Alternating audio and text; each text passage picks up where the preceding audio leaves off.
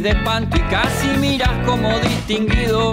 Si cada tanto acunas en tu encanto y era tu mundo del ideal. Y su ideal, mi ideal, el de aquel se puede. Buenas noches, bienvenidas y bienvenidos a Último Bondi. Último Bondi es un programa producido por el colectivo Más Igualdad que busca promover la reflexión, difundir información de calidad y generar intercambio que ayude a la reflexión política. En el día de hoy vamos a tocar un tema que está en agenda, que es nuestra costumbre, pero intentando darle un enfoque de largo plazo, eh, que, vaya un poco a las bases históricas del asunto, pero que también se proyecte hacia adelante como lo que es un tema que efectivamente estructura a la sociedad. Vamos a estar hablando de la seguridad social como problema político y para ello tenemos invitados, en este caso dos invitados y una invitada que voy a pasar a presentar. Hoy nos acompaña Soledad Salvador. Soledad es economista feminista, es investigadora en temas de desigualdades de género en el mercado laboral y en el sistema de cuidados. Hugo Bay, que es economista con especialización en seguridad social, integrante del Instituto Cuesta Duarte y del equipo de representación de los trabajadores en el Banco de Previsión Social y Gonzalo Zunino, que es economista, doctor en economía, investigador y director de CIMBE, donde coordina el Observatorio de Seguridad Social. Bueno, bienvenidos. Eh, buenas noches, eh, vamos a compartir estos minutos con ellos y vamos a arrancar ya con una pregunta bastante general, ¿no? Digo, ¿por qué la seguridad social es un asunto de permanente discusión política, de dónde vienen las discusiones primeras ¿no? este, en, este, en este tema, cuáles son los antecedentes de por qué esto es un problema permanente en nuestras sociedades. Soledad. Bueno, este, no, desde la perspectiva nuestra, ¿no? pensando la seguridad social como aquello que o sea, se dio generar un sistema para poderle dar respuesta, ¿no? un sistema que se estaba productivo, que se estaba industrializando y que efectivamente requería cierta estabilidad, ¿no? asegurar ingresos para los trabajadores. Estaba todo basado en un modelo que conocemos bastante, que tiene que ver con esto de que el hombre era el que iba a la industria, a la fábrica, y las mujeres capaz que participaban del mercado laboral, pero esporádicamente, ¿no? con un ingreso como intermitente, porque ya se sabía que en el futuro iban a dedicarse a cuidar, ¿no? a cuidar la descendencia en primer lugar y después, bueno, a los progenitores, a quien fuera, este, raramente volvían al mercado laboral eh, después de haber pasado por la maternidad, o sea, se dedicaban a a la vida de los cuidados. Y, de última, este, yo me acuerdo que allá en el 2005, cuando empezamos a hablar de esto acá en Uruguay, en el BPS, me decían, este, pero ¿y qué tiene que ver esto de los cuidados de trabajo no remunerado con la seguridad social? Porque la seguridad social es para el trabajo remunerado, o sea, es darle una garantía de ingresos a ese hombre del hogar, que es el que trae el sustento y, bueno, y, sostiene a ese hogar.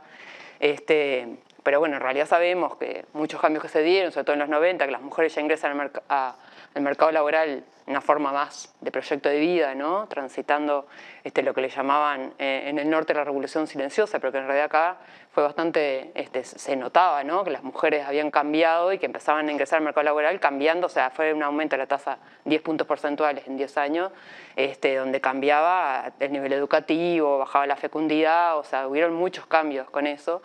Y bueno, claramente el sistema de seguridad social no estaba dando respuesta a ningún cambio de esos, ¿no? No habían licencias, por ejemplo, para este, extensas ¿no? para, para, la paternidad, por ejemplo, recién en el 2008 este, hay una licencia de paternidad para que los padres cuiden a sus hijos cuando nacen.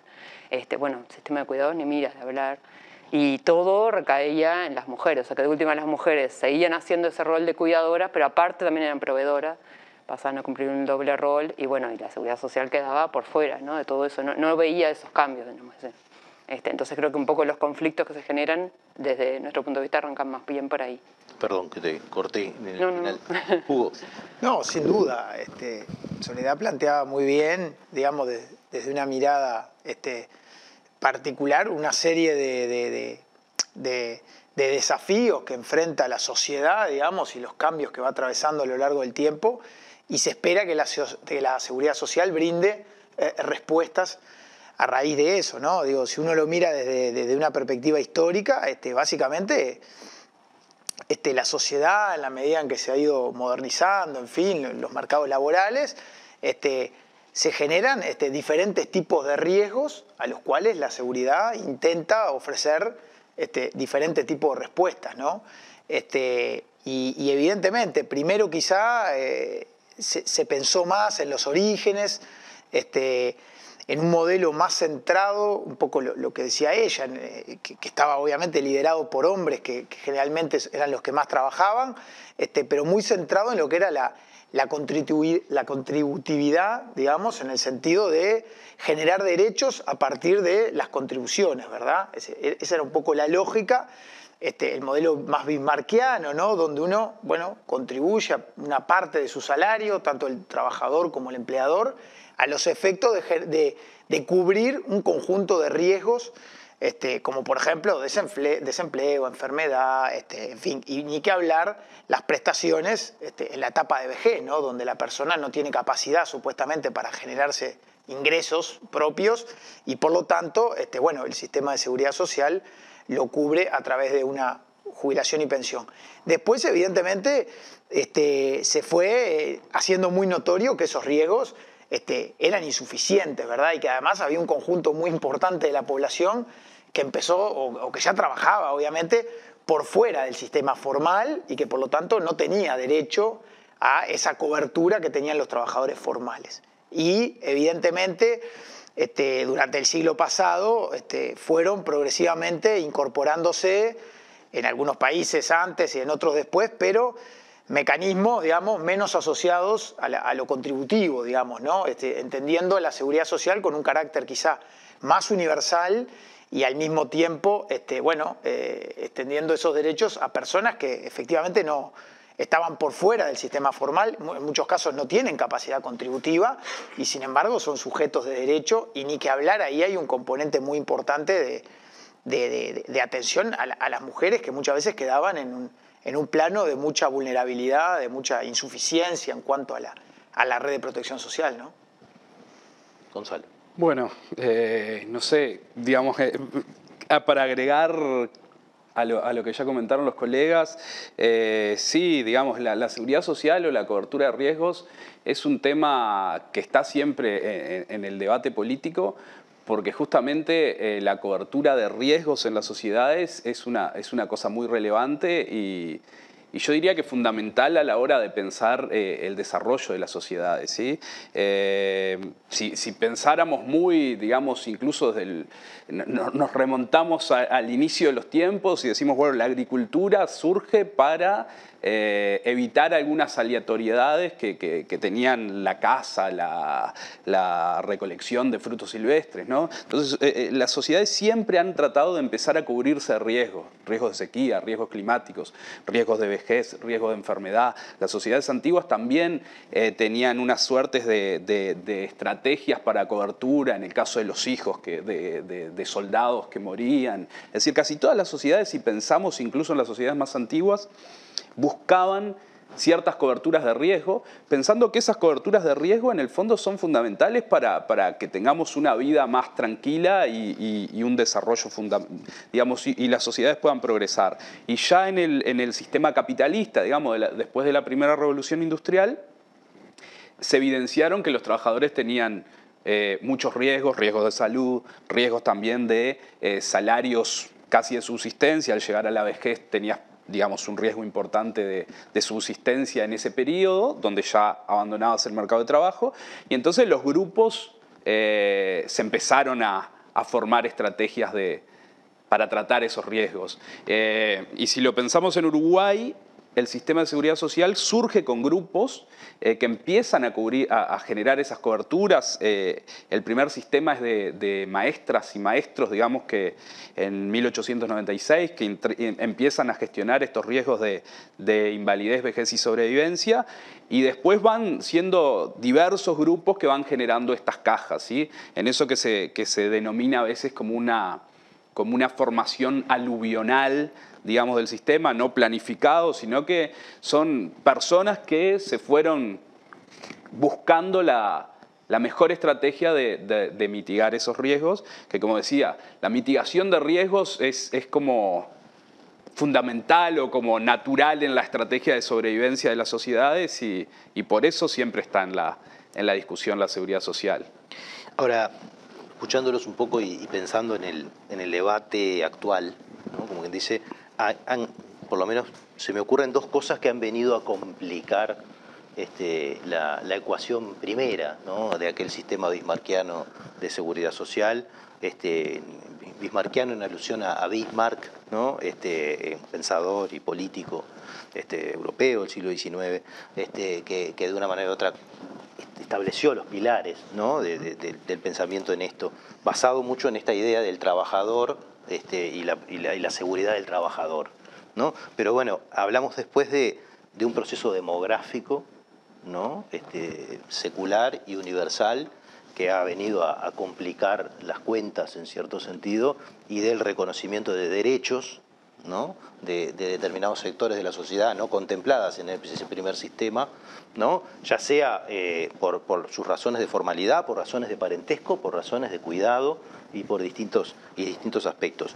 Este, ¿cómo, cómo, ven esta, idea? ¿Cómo entra esto en, el esquema y de qué manera eh, complica la discusión del sistema? ¿no? Si cuando uno mira quizás el Uruguay de mediados del siglo XX, este, uno no, vislumbraba sino más un problema de sostenibilidad de la seguridad social, o capaz que lo había, pero en esa ecuación de derechos y coberturas no aparecía.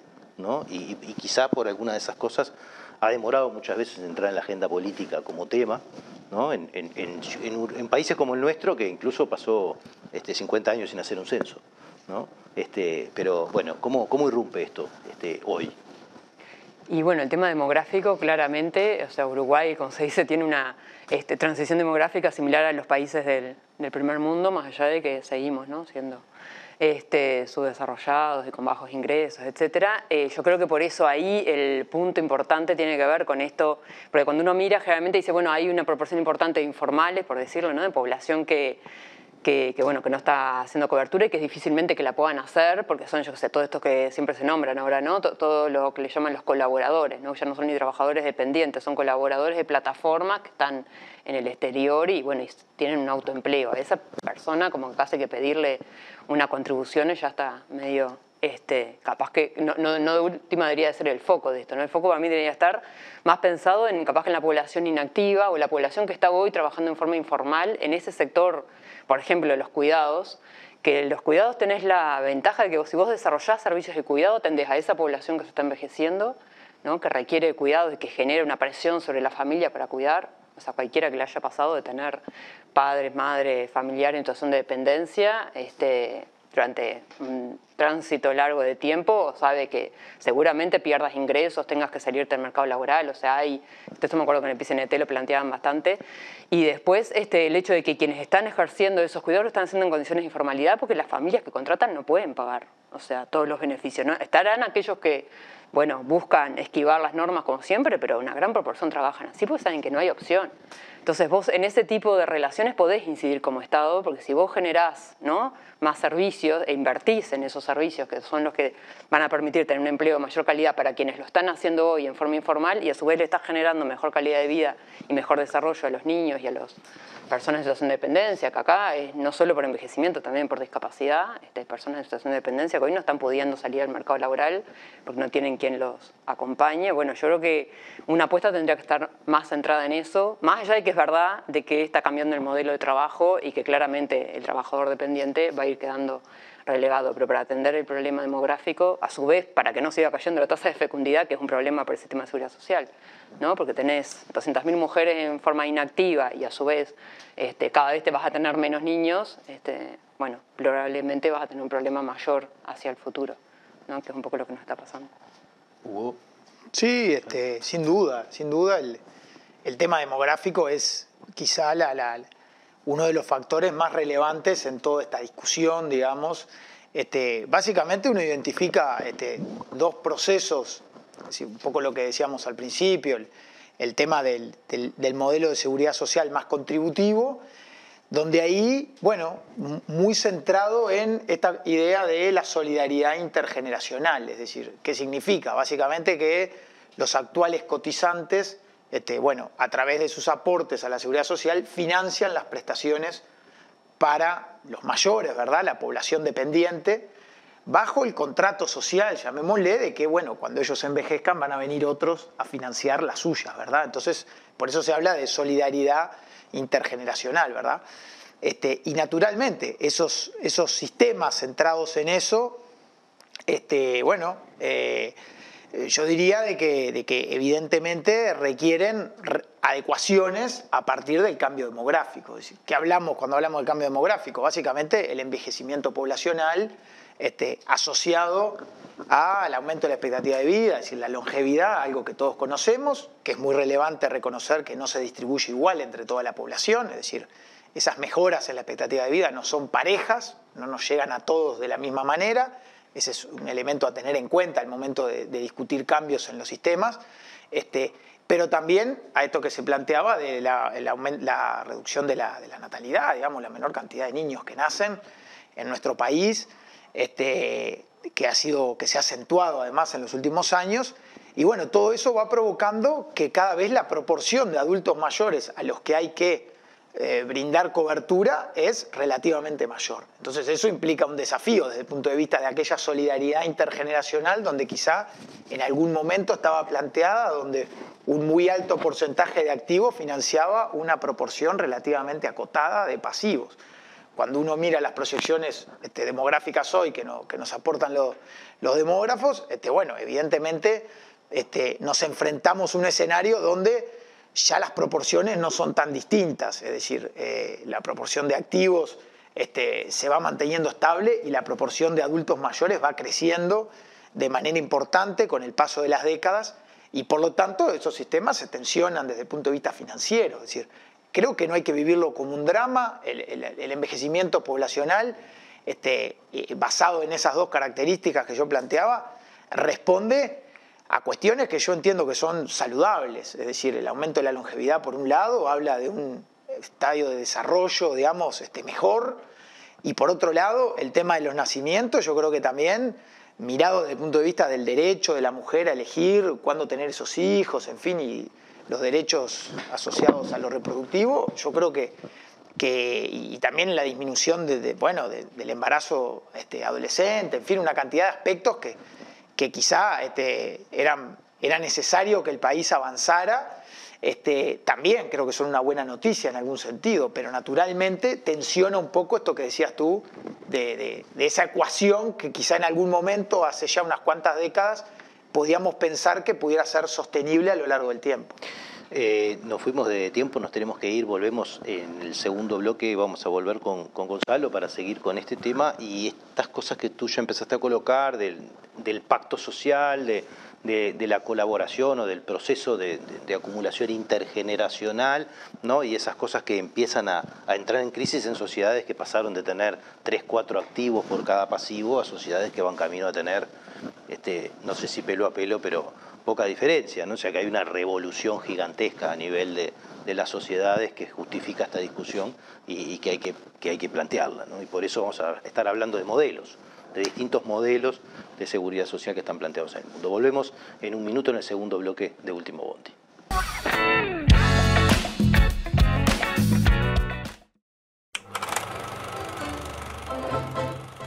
Soy suscriptor de y Careta porque necesito periodismo comprometido, independiente. Te pido que lo posible te hagas suscriptor, porque hay que luchar contra el blindaje periodístico que existe en nuestro país y que termina pulverizando la libertad de prensa.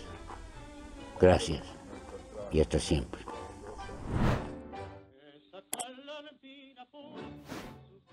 Ah, vuelta, ahí, tan, tan, tan, tan, tan. Es un honor formar parte de Caras y Caretas TV, donde hay lugar para todo tipo de contenido y también para el humor. ¡Sumate!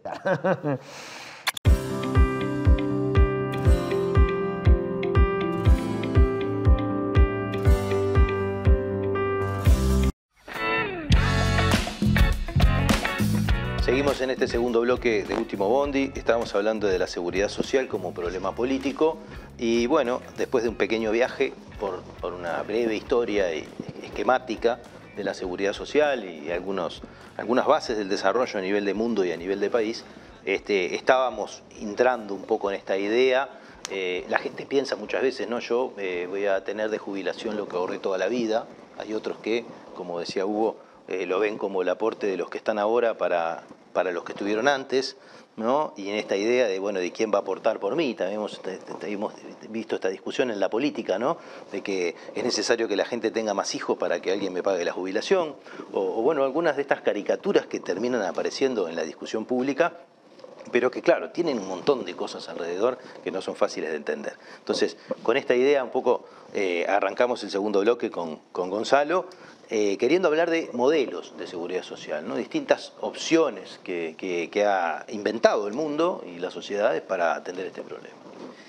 Bueno, eh, yo creo que ahí quizá esa, esa en la literatura económica vinculada a esto, hay como una, una estructura que se llama estructura de pilares, que creo que puede, que puede servir para, ejemplificar esto. Eh, y después los sistemas básicamente terminan siendo combinaciones de esos, esos diferentes pilares. ¿sí? En general se habla de un pilar cero, eh, que tiene un objetivo claro, que es que no haya pobreza en, la tercera edad, digamos, que cuando la gente llegue a ese momento donde se tiene que desvincular del mercado de trabajo eh, no corra riesgo de pobreza. Entonces eso, ese primer pilar o pilar cero en general está asociado a prestaciones no contributivas. ¿sí? La idea es que cuando llegues ahí te toque un ingreso que te permita no caer en situaciones de pobreza. Entonces, un esquema basado en un pilar cero fuerte es un esquema donde las contribuciones de repente tienen menos relevancia y eh, esa prestación, decíamos, no está asociada a contribuciones previas el esquema de financiamiento para ese pilar cero tiene que salir de rentas generales. Eso estamos hablando, por ejemplo, en Uruguay sería la pensión a la vejez. En Uruguay lo más parecido a un pilar cero es la pensión a la vejez. No es un pilar cero eh, estricto de literatura, porque no solo por el hecho de llegar a una determinada edad te toca la prestación, digamos, sino que está restringida a determinados umbrales de ingresos. No te toca siempre, pero digamos sería algo muy similar a esta, a esta idea de pilar cero. Eh, en la literatura después sigue eh, esto del pilar 1, que es quizá lo, más conocido, los regímenes de, solidaridad, donde eh, uno alcanza una prestación a partir de determinada secuencia de contribuciones durante la vida activa. Ahora, esa prestación que uno, que uno alcanza está ligada no necesariamente de forma precisa, digamos, no necesariamente no, no, está ligada de forma precisa a los aportes. ¿sí? Hay ahí algunos esquemas, de, la prestación va a estar en parte determinada por lo que uno aportó, pero no hay una equivalencia actuarial entre lo que uno recibe y lo que uno obtiene. Entonces ahí hay, hay, hay espacio para esquemas de transferencia digamos, porque como no recibís exactamente lo que ahorraste durante la etapa activa, hay posibilidad eh, de, hacer transferencias en que a algunos les toque más, a otros les toque menos, y focalizar de cierta, de cierta forma las coberturas, eh, prestar más atención a unos grupos y, cubrir estos riesgos, digamos, diversos de una forma más solidaria. Eh, el tercer pilar es el de ahorro individual, básicamente en AFAPS, eh, eh, en lo que sería el caso uruguayo, ¿sí? Eh, pero podría administrarla el sector público. Un, esquema parecido a lo de ahorro individual es lo de cuentas nacionales, donde los aportantes van cotizando y se les va llevando como una cuenta individual a cada uno de ellos para después calcularle la jubilación. Entonces, en este tipo de esquemas, sí, la prestación al momento del retiro está totalmente ligada a lo que uno fue aportando durante la etapa activa. Y bueno, y después la literatura habla de un tercer pilar o pilar 3, digamos, de ahorro voluntario y esquemas flexibles, eh, no necesariamente obligatorios. Eh, la seguridad social o los distintos países combinan de, distintas formas estos pilares y en el tiempo también los han combinado de distintas formas generando distintos modelos eh, pensando en el fondo que en última instancia la seguridad social tiene dos objetivos. Uno, el de cubrir ese riesgo de pobreza una vez que eh, te retiras del mercado de trabajo. ¿sí? Que creo que ahí el pilar cero cumple un rol fundamental.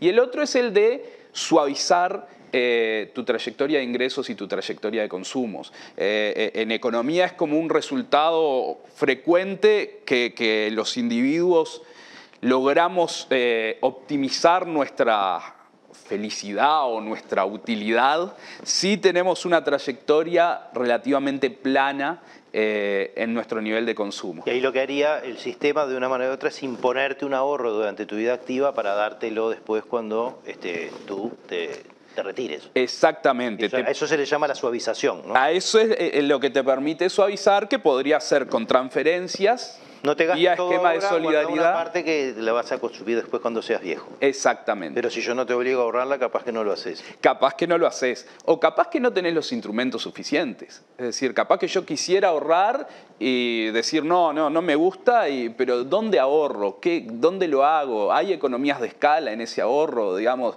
eh, la SAFAP o EPS, eh, hay, hay gente que, que está administrando ese ahorro y, y- y que lo hace de forma profesional. Capaz que si yo lo hiciera de, forma individual, eh, no tendría esa capacidad de escala o ese, eh, digamos, tendría otros problemas, más allá de la miopía de corto plazo, que obviamente es uno de los factores fundamentales para que el Estado tome cartas en el asunto eh, y, y no deje o no permita que al final de la vida la gente caiga en situación de pobreza.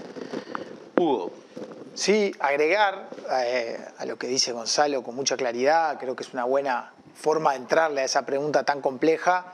Este, en primer lugar, mencionar dos funciones adicionales. Creo que él mencionaba las centrales, pero otra función importante de los sistemas en sí mismo es, bueno, a través de lo que él decía justamente, el tema de las transferencias y que esto permite elegir a qué sectores poder subsidiar más que a otros, en fin, ahí en Uruguay evidentemente tenemos problemas, ¿no? Quizá uno de los sistemas más generosos que tenemos sea el de la caja militar, donde habría que discutir si realmente, por escándalo además, ¿no? Entonces, este, tal vez este, no tenemos bien focalizado, por así decirlo, este, dónde tienen que ir las transferencias este, en, función del ingreso y la trayectoria de las personas. Entonces, este, los sistemas eh, tienen la, función también de redistribuir ingresos. Es decir, además de aliviar situaciones de pobreza, son mecanismos redistributivos.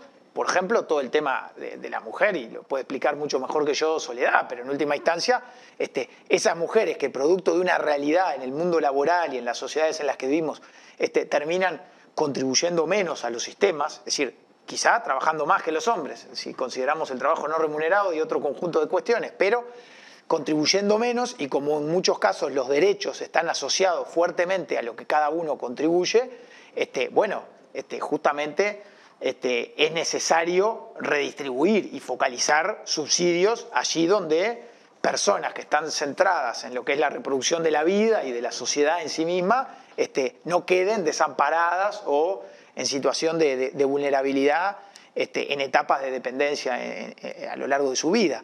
Y otra de las funciones clave también, que está asociada a esta idea que, decía Gonzalo de, vamos a decir, de, distribuir de forma más pareja el consumo a lo largo de la vida, también es el tema del aseguramiento, en el sentido de que yo tampoco, una vez que, que me voy a jubilar, no sé cuánto voy a sobrevivir, digamos, ¿no? Yo llego a los 60, 60 y pico de años y capaz que algunos duramos poco y otros viven hasta los ciento y pico, entonces eso nadie lo sabe, es decir, si, cada uno ahorrara individualmente, tendríamos un problema en el sentido de que cuánto tendría que ahorrar si no sé cuánto voy a vivir. Bueno, colectivamente podemos de alguna manera redistribuir ese riesgo de longevidad, donde eh, en última instancia este, nadie sabe cuánto va a vivir, pero eh, el sistema de alguna manera tiene que garantizar ingresos adecuados para todos, ¿verdad? Y también para aquellos que, bueno, que, que- viven por encima, digamos, del, nivel promedio, llamémosle, de, expectativa de vida, y que obviamente tienen que seguir este, manteniendo un, un nivel de bienestar razonable. Entonces también ahí la función de aseguramiento es clave dentro de los sistemas jubilatorios en particular y de pensión. Ahora, hay un tema que, que mencionabas vos en el Pilar 2, como quien dice, este, en la existencia de Pilar 2, ¿no? que, que tampoco es, que, que es novedosa desde el punto de vista de la longevidad de los sistemas. ¿no? Es, decir, es la- el último pilar que se construyó, por decirlo de alguna manera, en relación al de solidaridad. ¿no?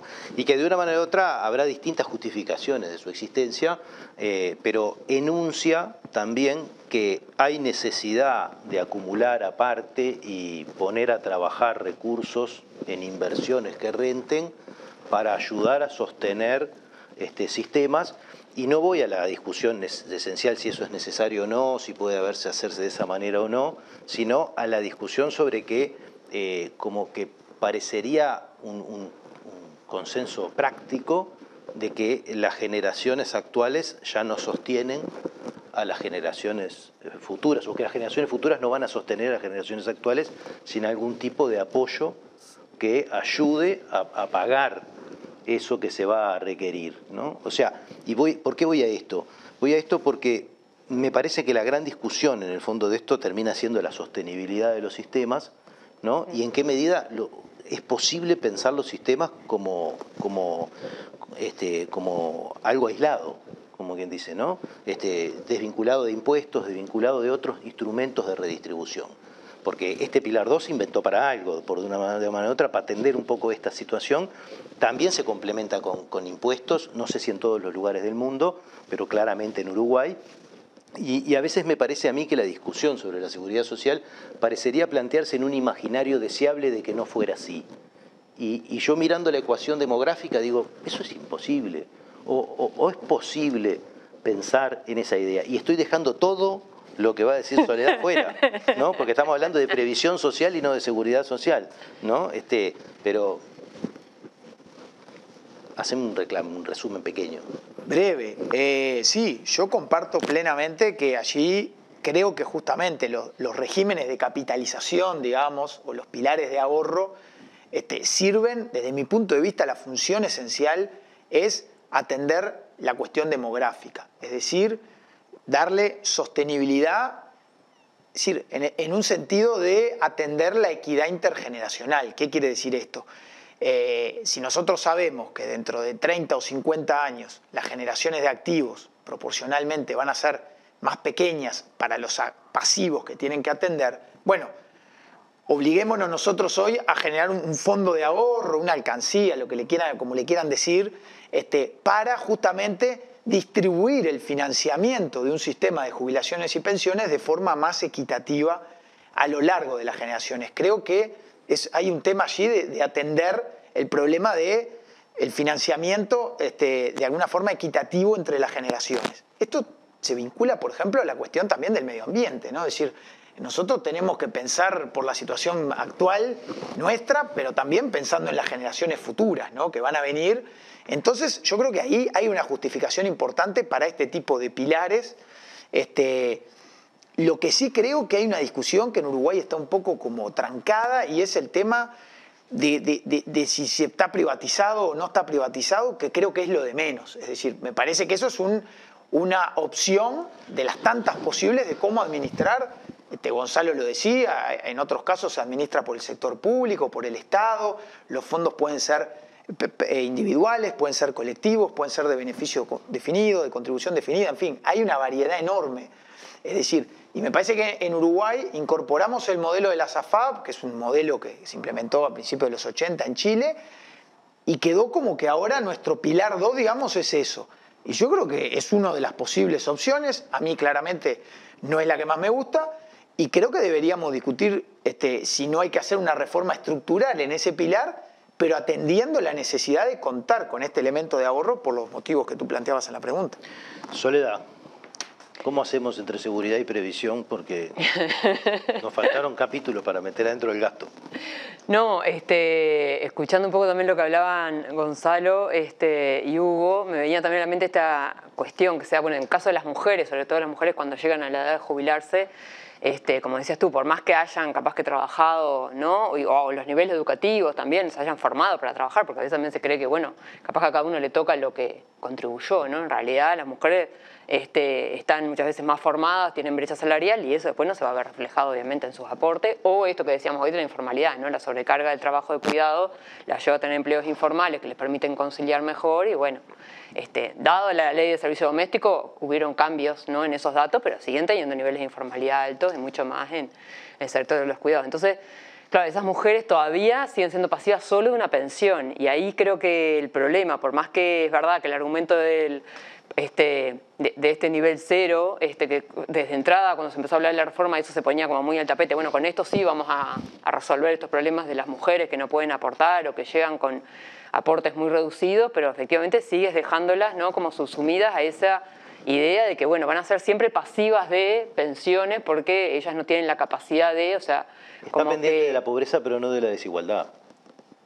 Eh, Sí, claro, y, aparte por eso, yo no sé hasta dónde ese pilar cero en Uruguay podemos decir que es suficiente para no caer en la pobreza, porque en realidad termina siendo un nivel para, o sea, digo, eso aparte es una mentalidad bien mercantilista, ¿no? por esto de tratar de que el nivel no sea tan suficiente como para que vos tengas el estímulo a aportar, porque si no, no aportarías, entonces está siempre como jugando con, con eso, y yo no sé, ahí este, estaría bueno ver qué opinión tiene también este, Gonzalo Hugo. Me parece que no, no, o sea, eso es como mucho más la idea de otros países, como digo, tenemos la realidad de países ricos, pero en un país que no, no es tan rico, por más que estamos mejor que la región, porque tenemos derecho por lo menos a la seguridad social, este, creo que nos falta bastante para, para reconocer efectivamente derechos, sobre todo a estos sectores que vienen contribuyendo en trabajo mucho más que, muchos de nosotros, ¿no? que, que uno mismo, ¿no? por más que este, capaz que a nivel educativo, calificaciones, uno se puede considerar que, bueno, que hizo un esfuerzo mayor en estudiar, pero porque tuviste la oportunidad, pero hay otras que están trabajando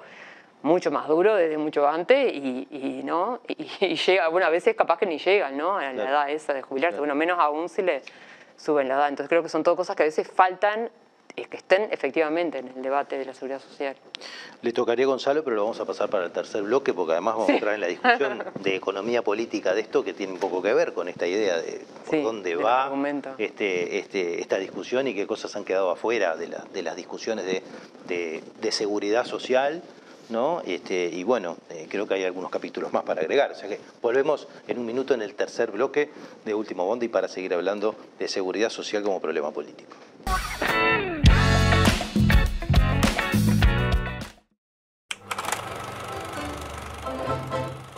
Soy suscriptor de Cara y Careta porque necesito periodismo comprometido, independiente. Te pido que en lo posible te hagas suscriptor porque hay que luchar contra el blindaje periodístico que existe en nuestro país y que termina pulverizando la libertad de prensa. Gracias y hasta siempre.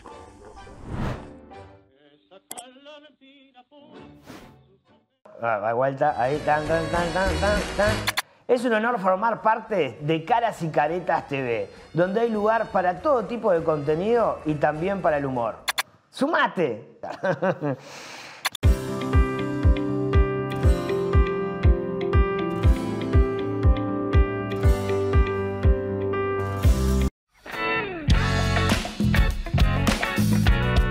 Seguimos en este tercer bloque de Último Bondi, estábamos hablando de seguridad social como problema político. Eh, recorrimos un poco los modelos, eh, vimos un poco la, historia, eh, quedan un montón de debates pendientes. estábamos abordando esta idea de que en el fondo la sociedad actual, dado el cambio demográfico, tiene que ahorrar y tiene que buscar formas de capitalizar para atender problemas futuros que, como bien decía Hugo, en realidad hoy los estamos hablando desde el punto de vista del ingreso, pero se podrían extender a otro tipo de cuestiones y, de bienes y accesos de, la, de las futuras generaciones. ¿no? Este, pero también nos quedaban ahí y nos quedan algunos tópicos que muchas veces se caen de la discusión de la seguridad social porque nos centramos en la previsión social y no, y no en otros aspectos que, involucran además parte de la agenda pendiente de derechos, ¿no? en el reconocimiento de, un montón de trabajo humano que se precisa hacer para sostener las sociedades y que sigue muchas veces invisible. Pero bueno, le tocaba opinar a Gonzalo, así que le pasamos la pelota. ¿Sigo con esto o ya me...? Seguí por donde tú quieras. eh, bueno, no, totalmente de acuerdo y, digamos, Soledad dejó pendiente esto de, del pilar cero, que además no se toca en, eh, básicamente en, la reforma actual, ¿no? Simplemente eh, aclarar eso. Entonces, eh, eh, esta, esta, esta, idea de prestaciones no contributivas es, fue paradójico porque como que parece que es lo central de, la nueva reforma y sin embargo la pensión contributiva se, se corre un año en la vida, pasa de los 70 a los 71, y en montos hay ahí algunas pequeñas, muy, muy chiquitas variaciones, pero digamos el pilar cero no se modifica sustancialmente, entonces sí, casi todas las mujeres que han tenido eh, alta carga de trabajo de cuidados y demás, eh, no van a llegar a un ingreso muy diferente a, lo que está en el sistema actual. Em, bueno, eh, obviamente eh, cuando hablábamos de esto del Pilar 2, si, si, seguíamos con eso, eh, yo creo que otro, otro de los motivos que, tuvo la inserción del Pilar 2 fue el, de, el, de, evitar algunos también miopías, pero no individuales, sino de sistemas, que era esa idea de, de dar recursos muy generosos a las jubilaciones mientras las pirámides poblacionales eran muy jóvenes. Entonces, mientras había mucho recurso de cotizaciones, siempre, y, esto pasó en todo el mundo, casi todos los, sistemas tenían incentivos a dar eh, prestaciones donde había un desajuste muy marcado entre lo que se recibía en la etapa final y, eh, lo, que, lo que habías aportado durante la etapa activa. Eh, cuando la pirámide poblacional empieza a estar más eh, más prismática, por, así decirlo, eh, eh, esa generosidad empieza a ser muy, muy costosa o muy difícil de solventar y, obviamente esta, esta, esta idea de, la capitalización que fuerza a que lo que uno recibe esté ligado a lo que uno aportó, disciplina en cierta forma esa, esa estructura. ¿no? También podría ser una cuestión ideológica de que el riesgo, digamos, estos riesgos que hablábamos, tienen que resolverse más de manera individual y no tanto de forma colectiva. Entonces siempre ahí hay muchos, muchos elementos jugando atrás de por qué aparecieron o se fueron creando estos nuevos pilares. Eh, y bueno, y si ya me, meto en lo último, eh, yo creo que las dificultades que, se generan a la hora de elegir un modelo muchas veces están dadas porque eh, la resolución del mejor modelo no es un problema técnico, es un problema que involucra también preferencias de los ciudadanos, digamos, y preferencias e ideología, esta idea de si los riesgos tienen que estar más cubiertos de forma colectiva, de forma solidaria o individual, habrá matices de, posición. Eh, las prestaciones o la cuantía de las prestaciones, en Uruguay el, sistema de pensiones ocupa casi un tercio del gasto público. Entonces estamos hablando de un, elemento central eh, en lo que se refiere al tamaño del estado de bienestar. Y ahí también hay muchas diferencias eh, eh, en los partidos políticos, pero en los ciudadanos, en cuál es el tamaño de bienestar del estado de bienestar que queremos eh, y cómo lo financiamos. Y entonces, obviamente, cuando llega el momento de discutir esto, hay diferentes opiniones porque no todo el mundo está de acuerdo, como decía, en cuál es el tamaño de bienestar que queremos y cómo se deberían cubrir esos riesgos, si de forma más colectiva o más de forma individual.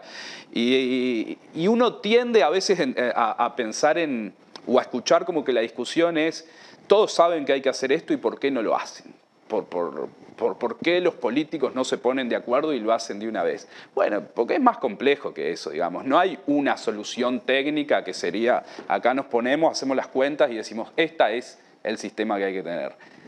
Hay matices eh, de preferencias y cuando llega el momento de la discusión, por más que todo el mundo esté más o menos de acuerdo que hay que reformar, después la reforma que cada uno quiere no es la misma y es natural que, sea así. Y hay una diferencia importante también entre lo que podría ser una especie de pacto moral y de lo que puede ser el pacto fiscal, ¿no? en el sentido de decir, todo el mundo podría estar de acuerdo, aunque no tiene que haber gente tirada en la calle, de que no tendría que haber pobreza. Ahora, después cuando hay que discutir cómo financiar el asunto, empiezan a aparecer diferencias que se vuelven exponenciales que además muchas veces se ocultan a través de una ausencia importante de información, ¿no? porque en realidad eh, la gente carece de una información sobre, sobre la distribución del ingreso y la riqueza como para poder hacer bien la cuenta de cuánto le correspondería poner, si tiene que ayudar o tiene que recibir, ¿no? y un conjunto de cosas que, no colaboran para tener estas discusiones en buenos términos. ¿no? Este, ahora, acá creo que hay una pregunta que para mí también subyace en toda la discusión política, que es, eh, ¿se puede pensar en un país como el de nuestro este, una seguridad social no asistida desde eh, el sistema de, desde, rentas generales? ¿Es posible pensar algún diseño de algún tipo que pueda realmente aspirar a tener mínimos de suficiencia que puedan atender el, pacto social más mínimo, si se quiere, más conservador, este, hablemos de pobreza, ni siquiera de desigualdad, este, eh, sin asistencia estatal en una estructura social como la nuestra, por un país como el nuestro? Y no, este, de hecho, al revés, vamos a ir cada vez a más ¿no? asistencia del Estado, probablemente por esto que decíamos, los cambios que hay en regímenes laborales, y mientras los ingresos del Estado sigan siendo a través de IVA, que es un impuesto muy regresivo, pero que lo pagamos como sin, muy sin cajarnos, por decir una forma, este, y al IRPF cada vez lo quieren volver para atrás, ¿no? en vez de seguir avanzando y tratar de que se aporte más en función de los ingresos.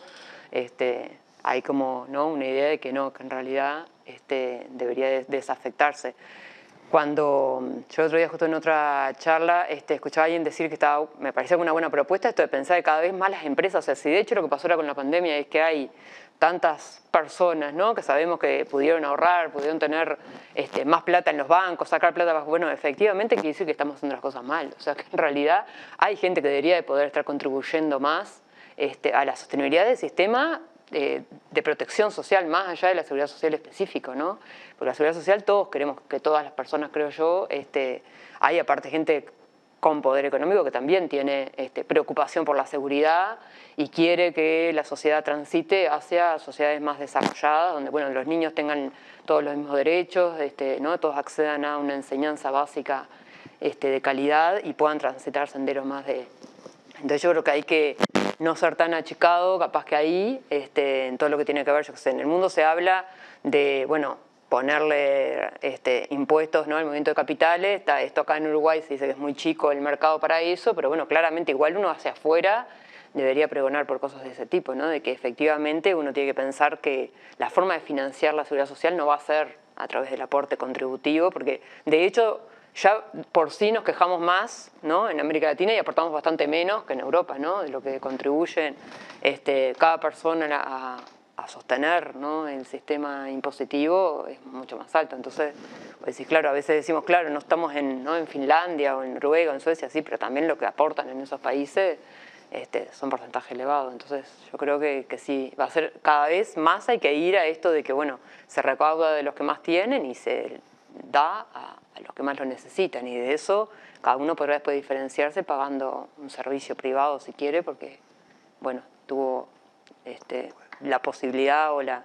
Por eso también hay que desarrollar estos sistemas de cuidado, porque en realidad vos tendrías que darle garantías a todos de que vayan a escuelas de tiempo completo. O sea, no lo van a hacer hoy y ni, necesariamente implica institucionalizar ocho horas los gurises, pero sí ir a sistemas donde vos des más posibilidades de que las personas desarrollen, porque la creatividad hoy por hoy o sea, ingresar al mundo laboral tampoco es el de antes, ¿no? Aquel del fin del trabajo nunca existió, porque en realidad no es la jornada de ocho horas en una fábrica que se instala en Uruguay.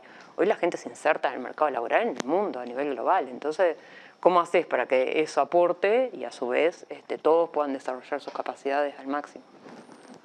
Hugo.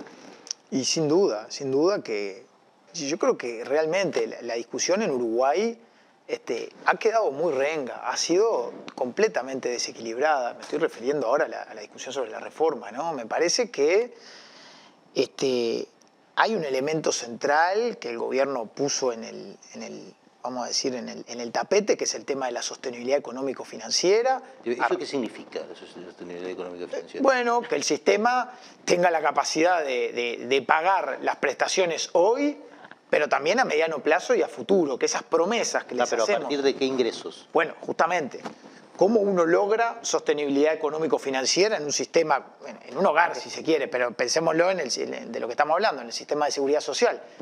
El sistema se compone de ingresos y de egresos. Eh, hoy, dentro de 30 años, dentro de 50 años, tenemos que lograr un equilibrio.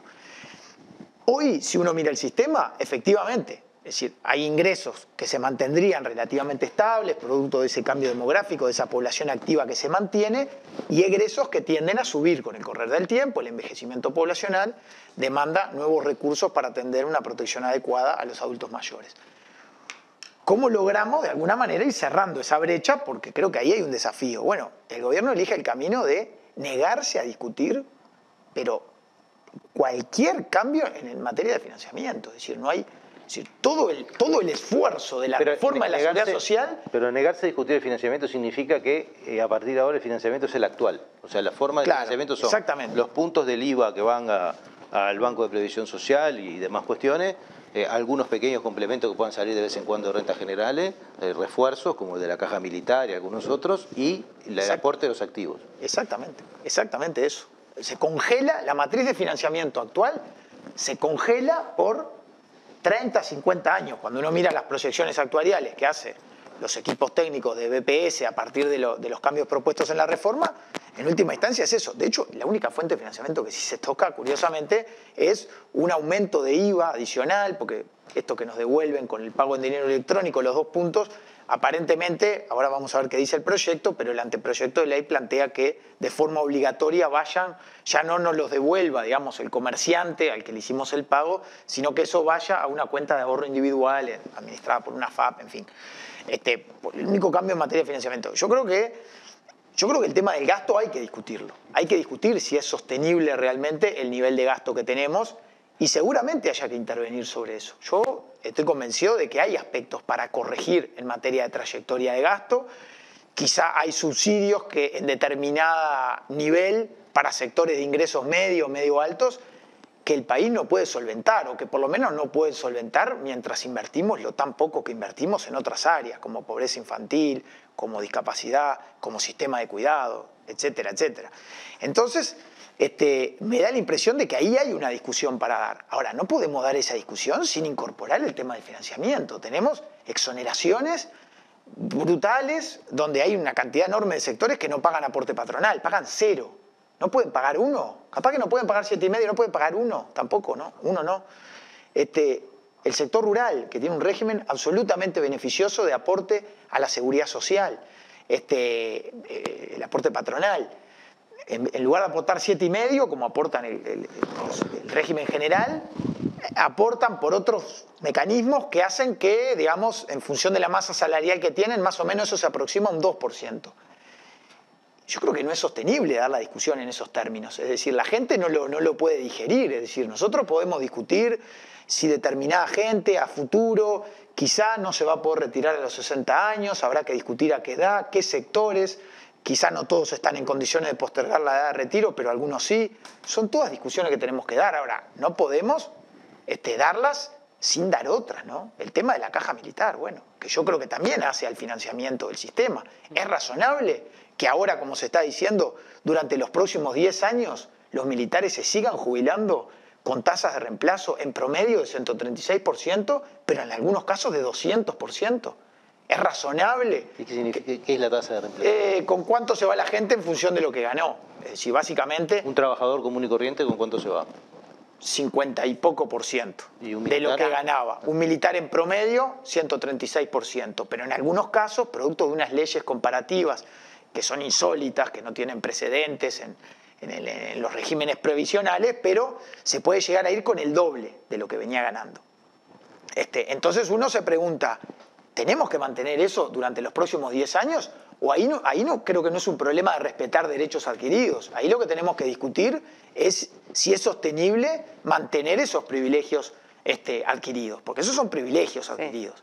Entonces, lo mismo el tema, ahora se, los bancarios pagan un impuesto, los jubilados bancarios, los notarios pagan un impuesto, se está discutiendo un impuesto para los, para los jubilados profesionales. Seguramente son medidas que se tuvieron que tomar y hasta pueden ser acompañables. Yo pregunto, ¿no, ¿no es necesario cobrar un impuesto a las altas jubilaciones militares que durante cuatro décadas se han venido jubilando con condiciones excepcionalmente beneficiosas, por no llamarle privilegio? Bueno, yo creo que son temas que tenemos que incorporar en la agenda. Es muy difícil discutir lo otro sin discutir eso. Eh, bueno, sí, yo creo, estoy de acuerdo con Hugo, eh, en que no discutir la parte de ingresos deja, deja renga, la, deja renga la, discusión de la reforma.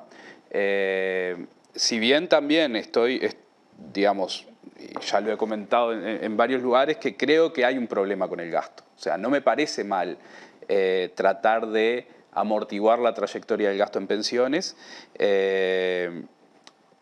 justamente por lo que decía Hugo, hay otras prioridades, digamos. Parados de hoy hacia el futuro, no tendría del todo sentido que eh, cada recaudación extra que logre tener el sector público sea absorbida por el sistema de pensiones cuando tenemos que fortalecer el sistema de cuidado, cuando tenemos que fortalecer eh, educación, cuando tenemos que fortalecer transferencias en la infancia, eh, cuando tenemos que invertir más en, investigación y desarrollo también. Digamos, tenemos un conjunto de, prioridades en el sector público que...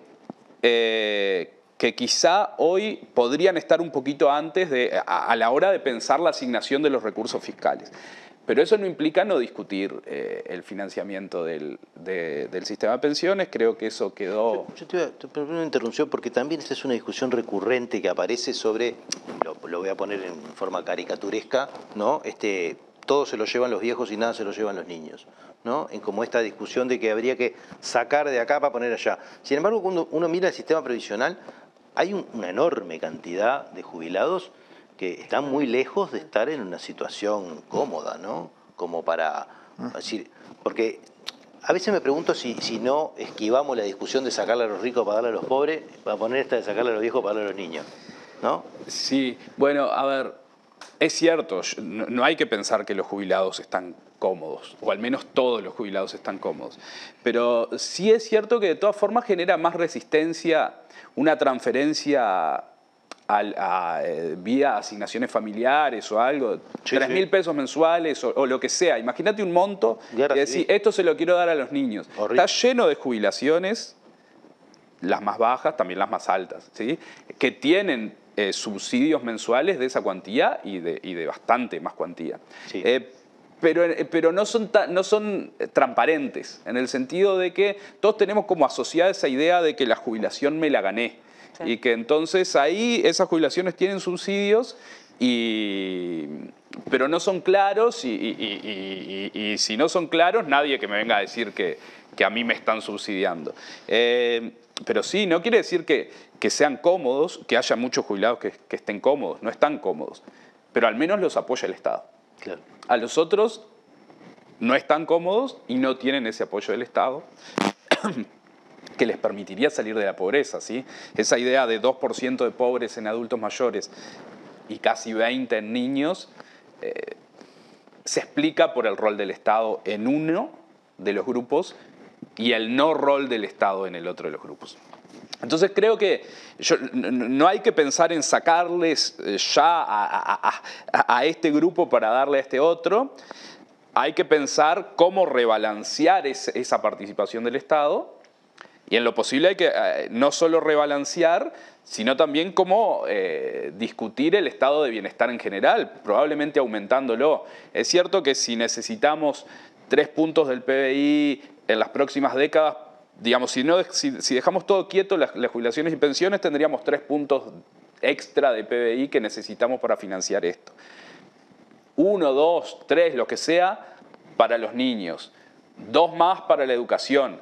No, podemos hacer crecer el estado de bienestar, pero hay que ser conscientes, lo que decías hoy, que todos podemos querer eso, pero después cuando llega la, hora de la verdad, eh, si el asunto es aumentar la presión fiscal 10 puntos, la sociedad no lo va a querer. Entonces, con, un, con una discusión de, bueno, busquemos dónde aumentar un poco la presión fiscal y rebalanceemos. Creo que esa es como la estrategia. Hoy ni estamos rebalanceando ni estamos buscando cómo aumentar la presión fiscal. ¿sí? Por la presión fiscal no estamos buscando cómo aumentarla porque no se discutió la parte de ingresos. Y el rebalanceo, porque no se discutió el estado, de, no la reforma no tuvo una mirada... La previsión social, discutió solo la previsión social. Discutió solo cómo, yo, yo, te diría, un rebalanceo es cómo contener el gasto en pensiones y cómo fortalecer el gasto en cuidados y en infancia. Bueno, hoy discutimos cómo contener el gasto en pensiones y la otra discusión queda para el futuro, digamos. Entonces, no estoy del todo rebalanceando, estoy a lo sumo generando un potencial espacio para rebalancear que sería bueno discutirlo ya todo. Es cierto que cuando uno discute mucho, después se complica implementar, pero, pero incluso desde el punto de vista de la preferencia política, para mí no es lo mismo decir si estamos discutiendo contener el gasto en jubilaciones para rebalancear el estado de bienestar o si estamos discutiendo contener el gasto en pensiones para achicar el estado de bienestar. La, posición que uno puede tomar no es la misma, digamos, depende de en qué discusión está metido. Bueno, eh, nos fuimos, nos fuimos de tiempo. Eh, se nos fue, está. Este, creo que igual paseamos por un montón de lugares. Me queda mucho de esta. Creo que, hay una idea ahí que me queda, que me rechina, que es cuánto la gente sabe eh, cuánto la gente puede ponderar esta discusión. Uno dice, no se puede aumentar la presión fiscal. Bueno, sí, los ricos siempre gritan que no se puede aumentar la presión fiscal. El resto de la sociedad no sabe qué es, qué significaría para ellos, porque no sería para todos. ¿no? Si uno ve, por ejemplo, un diseño tipo impuesto a la renta. la enorme mayoría de la gente no sabe pero se asustan igual. Se asusta horriblemente, es totalmente asustable, ¿no? Este, yo siempre pongo esa cuenta, un, impuesto que favoreció al 70% de la población y que lo odió al 70% de la población, ¿no? o una cosa por el estilo. Es muy difícil de hacer, ¿verdad? Entonces hay un montón de, problemas de información para poder dar estas discusiones que, que descansan abajo de esas grandes consignas de todo lo que no se puede hacer, ¿verdad? Pero bueno. Bueno, eh, muchas gracias. Es un tema árido, difícil. Espero, espero que, hayamos contribuido a entender algunas cosas o por lo menos a dejarlas para pensar. Este, y bueno, muchas gracias por estar. Y nosotros nos vemos el próximo martes en otra propuesta de Último Monte. Buenas noches.